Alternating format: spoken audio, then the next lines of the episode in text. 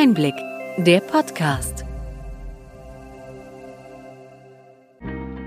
Sie hören den Einblick-Podcast, der Podcast für den tieferen und dennoch knackigen Einblick in die relevanten Ereignisse des Gesundheitswesens der vergangenen Woche vom Gesundheitsmanagement der Berlin Chemie. Heute ist der 29. April 2022.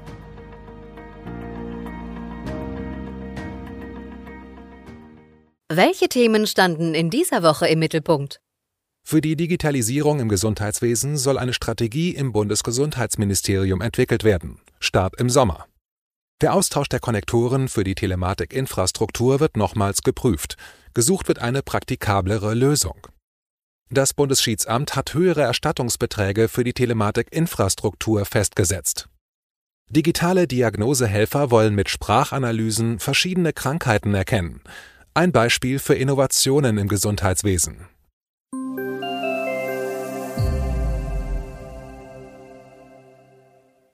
Womit starten wir? Die Digitalisierung des Gesundheitswesens sei insgesamt auf einem guten Weg, erklärte Bundesgesundheitsminister Karl Lauterbach bei der Eröffnung der DMIA, der Messe für IT in der Medizin in Berlin. Der Minister erwähnte, dass er gemeinsam mit anderen für den Wahlkampf 2002 die Idee einer elektronischen Patientenakte EPA formuliert hatte. Dass bis heute, nach 20 Jahren, keine praxisrelevante EPA existiere, mache deutlich, dass ein strategischer Ausbau der Digitalisierung verfolgt werden müsse. Er habe bewusst ein Zeichen gesetzt mit dem Besuch der DMIA. Es sei die erste Messe, die er seit seinem Amtsantritt persönlich vor Ort besucht habe. Größtes Projekt soll die Erarbeitung der Digitalisierungsstrategie sein. Ende kommenden Jahres soll diese dann mit einem Gesetz für die Digitalisierung im Gesundheitswesen umgesetzt werden. Es mangele weder an Infrastruktur noch an Anwendungen oder Technik in diesem Bereich, so der Minister weiter. Es gebe aber bisher keine übergreifende Strategie. Dieser Prozess soll im Spätsommer starten, erklärte die neue Digitalisierungschefin im Bundesgesundheitsministerium Susanne Ozegowski ebenfalls auf der DMIA. Dazu wird ein abgeschlossener Haushaltsplan für das kommende Jahr benötigt. Ozegowski betonte, wie zuvor Minister Lauterbach, dass sie bei der Ausarbeitung der Strategie eng mit den Verbänden und anderen maßgeblichen Akteuren im Gesundheitswesen zusammenarbeiten möchte. Ein großes Beteiligungsverfahren soll kein scheinbares, sondern ein tatsächliches Miteinander ermöglichen. Lauterbach möchte eine andere, eine bessere Medizin, die ohne Digitalisierung nicht gemacht werden könne. In der Strategiediskussion wird auch die Rolle der Gematik definiert werden. Weiter wolle man sich mit dem Ausbau digitaler Identitäten intensiv beschäftigen.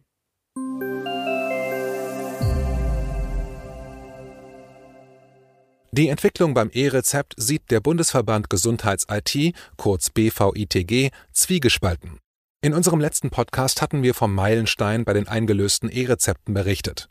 Die Testphase deutet darauf hin, dass E-Rezepte von immer denselben Praxen erstellt würden, so der Kritikpunkt von Susanne Koch, Referentin für eHealth beim BVITG. Der Verband bekomme derzeit keine Informationen zum Stand der Testphase, obwohl die Gematik wöchentlich mit ihren Gesellschaftern das Projekt bespricht. Koch wünscht sich mehr Transparenz. Aktuell zeigt das DI-Dashboard knapp 12.000 eingelöste E-Rezepte an. Wir haben dazu in den Show Notes verlinkt. Die Gematik hatte betont, dass viele IT-Systeme noch nicht für das E-Rezept einsatzbereit wären. Der BVITG erwidert darauf, dass alle Mitglieder des Verbandes ein E-Rezept-Modul für die Praxen bereithalten. Dieses sei aber noch nicht aktiviert, weil das E-Rezept noch in der Erprobungsphase sei. Die Hersteller würden das Modul bei Praxen, die an der Erprobung teilnehmen wollen, aktivieren. Allerdings finden sich nur sehr wenige Praxen, die das E-Rezept ausprobieren wollen. Die Ausstellung des E-Rezeptes für die Praxen sei aufwendiger als bisher. Weil wenige PatientInnen die E-Rezept-App der Gematik nutzen, muss meist ein Papierausdruck erstellt werden. Die Gematik wiederum hatte kritisiert, dass der Großteil der Apothekensoftware nicht E-Rezept-ready sei. Die beiden großen Anbieter von Apothekenmanagementsystemen, CGM Lauer und ADG, signalisieren auf Nachfrage der Deutschen Apothekerzeitung, dass in den kommenden Monaten alle Apotheken das notwendige E-Rezept-Modul erhalten werden. Bei CGM Lauer soll dies schon im Mai erfolgen. Im Herbst soll die Erprobungsphase enden, die Entwicklung bleibt spannend.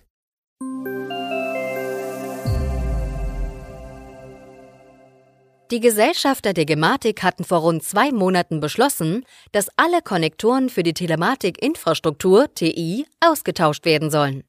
Dies ist sehr kostspielig und aufwendig. Nun finden Gespräche mit zwei Konnektorherstellern statt, um eine praktikablere Lösung zu finden. Insgesamt sind rund 130.000 Konnektoren betroffen. Deren Sicherheitszertifikate gelten für fünf Jahre. Es wird erneut über eine mögliche Verlängerung der Zertifikate diskutiert. Eine Zertifikatsverlängerung mache nur Sinn, wenn es Mitte 2025 die TI 2.0 gebe, kommentierte die KBV die Überlegungen. Zudem erklärte der GKV-Spitzenverband, dass er an den Gesprächen nicht beteiligt sei. Man sei auch nicht von der Gematik informiert worden. Die Kosten für den bereits beschlossenen Austausch sollen voraussichtlich die Krankenkassen tragen. Derzeit verhandeln diese dazu mit der KBV über die Finanzierung. Der Hausärzteverband ist verärgert, dass er von der Gematik keine Informationen zum Austausch der Konnektoren erhalte. Die Hausärztinnen seien nicht bereit, für den geplanten Tausch auch nur einen zusätzlichen Euro beizusteuern. Eine Umfrage der Ärztezeitung Anfang April zeigte, dass mehr als drei Viertel der Teilnehmerinnen Kritik am Konzept der Telematik-Infrastruktur äußerten. Die ersten Konnektoren wurden im Herbst 2017 installiert. Entsprechend muss jetzt zeitnah eine Entscheidung fallen. Wir haben in den Show Notes einen Beitrag der Ärztezeitung verlinkt, in dem die drei Hersteller von Konnektoren zum geplanten Austausch befragt wurden. Gute Nachrichten für die Arztpraxen. Das Bundesschiedssamt hat im Streit um die Kosten der TI entschieden und setzte höhere Erstattungsbeiträge fest. Es wird mehr Geld für die stationären Kartenterminals erstattet. Ebenso wurden weitere Pauschalen erhöht. Die Kosten für die Aufsätze der stationären Kartenterminals des Herstellers Ingenico sollen ebenfalls von den Krankenkassen übernommen werden. Dazu sollen die Details in einer Vereinbarung noch festgelegt werden. Der Aufsatz soll verhindern, dass es beim Einlesen der Gesundheitskarten der Generation 2.1 zu technischen Abstürzen kommt. Allerdings lehnte das Bundesschiedssamt die komplette Refinanzierung der Kosten für die Telematikinfrastruktur ab. Dies hatte die KBV gefordert. In den Shownotes haben wir eine Übersicht zu den Pauschalen verlinkt.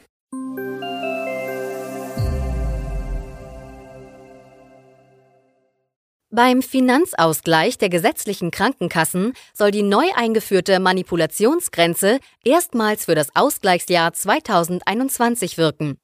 Über den mobilitätsorientierten Risikostrukturausgleich, kurz Morbi-RSA, erhalten die Krankenkassen aus dem Gesundheitsfonds Zuschläge für die bei ihren Versicherten behandelten Krankheiten. Beim Finanzausgleich sollen Krankheitsgruppen mit besonders hohen Steigerungsraten in bestimmten Jahren nicht berücksichtigt werden. Damit haben Kassen, bei denen die entsprechenden Diagnosen besonders stark gestiegen sind, keine finanziellen Vorteile. Das zuständige Bundesamt für soziale Sicherung BAS kann auf diese Weise maximal bis zu 5% der Mobilitätsgruppen steuern. Nicht unter die Manipulationsbremse fallen medizinisch oder diagnostisch bedingte Steigerungsraten bei Krankheitsgruppen. Und hier ist ein Streit zwischen den Krankenkassen entbrannt. Ortskrankenkassen und Ersatzkassen sowie die Bundesknappschaft wollen eine möglichst weite Auslegung der Kriterien medizinisch und diagnostisch.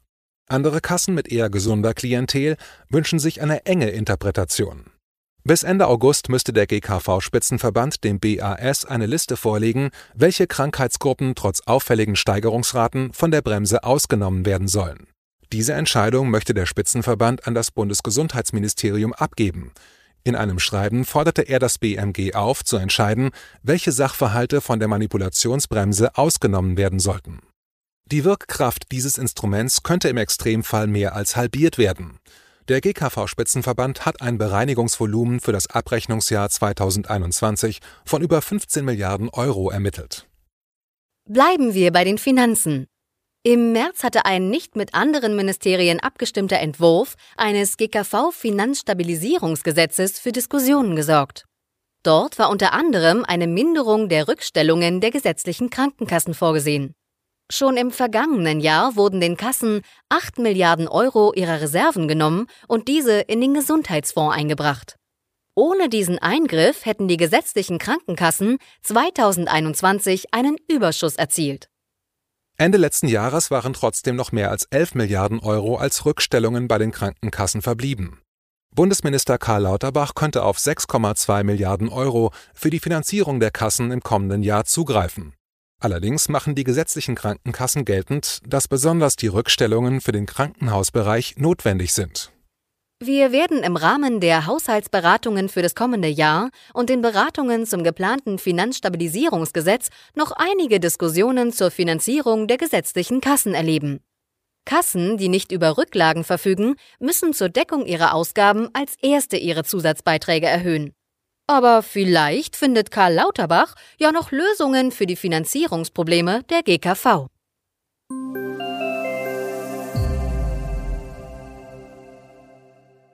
Bei den Corona-Zahlen wird zunehmend die diffuse Datenlage kritisiert. Es gibt eine hohe Dunkelziffer bei den gemeldeten Corona-Fällen. Tino Sorge, gesundheitspolitischer Sprecher der Unionsfraktion im Bundestag, warnte vor Blindflügen bei der Datenerfassung. Die Bundesregierung solle die Stärkung des öffentlichen Gesundheitsdienstes fortführen und die Gesundheitsämter vor Ort ertüchtigen. Während Routineuntersuchungen für die Krebsvorsorge in Deutschland etabliert sind, sind diese im kardiologischen Bereich ausbaufähig. Herz-Kreislauf-Erkrankungen sind weiter die häufigste Todesursache in Deutschland. Auf der Jahrestagung der KardiologInnen wurde deshalb gefordert, Vorsorgechecks ab 50 Jahren einzuführen. Weiter soll das Potenzial der Telemedizin verstärkt genutzt werden. Seit diesem Jahr ist das Telemonitoring für Herzinsuffizienzpatientinnen Teil der Regelversorgung geworden. Mit der Analyse von Sprachdateien könnten ebenfalls Krankheiten erkannt und deren Verlauf eingeschätzt werden. Studien beweisen, dass sich gesundheitliche Veränderungen an der Stimme nachweisen lassen. Übrigens wird diese Technik auch im Profifußball eingesetzt, um Corona-Erkrankungen früh zu erkennen. Dabei senden die SpielerInnen regelmäßig Stimmproben ein und werden bei Auffälligkeiten zu einem zusätzlichen Test aufgefordert. Verschiedene Startups bereiten sich auf einen Markteintritt mit Sprachanalyse-Technologien vor. Ein gutes Beispiel, dass mit innovativer Technik die Gesundheitsversorgung verbessert werden kann. Seit rund 70 Jahren besteht die Idee, dass künstliche Intelligenz Vorteile für die Medizin, vor allem im Bereich der Diagnostik bietet. Die technische Entwicklung der vergangenen Jahre bietet hier viele Möglichkeiten. So wurde an der klinischen Abteilung der Universität Graz ein Algorithmus entwickelt, der das Risiko für kardiovaskuläre Erkrankungen mit einer Treffsicherheit von rund 85 Prozent vorhersagen kann. Künstliche Intelligenz hat großes Potenzial und wird in der Diagnostik in den nächsten Jahren einige Veränderungen bringen.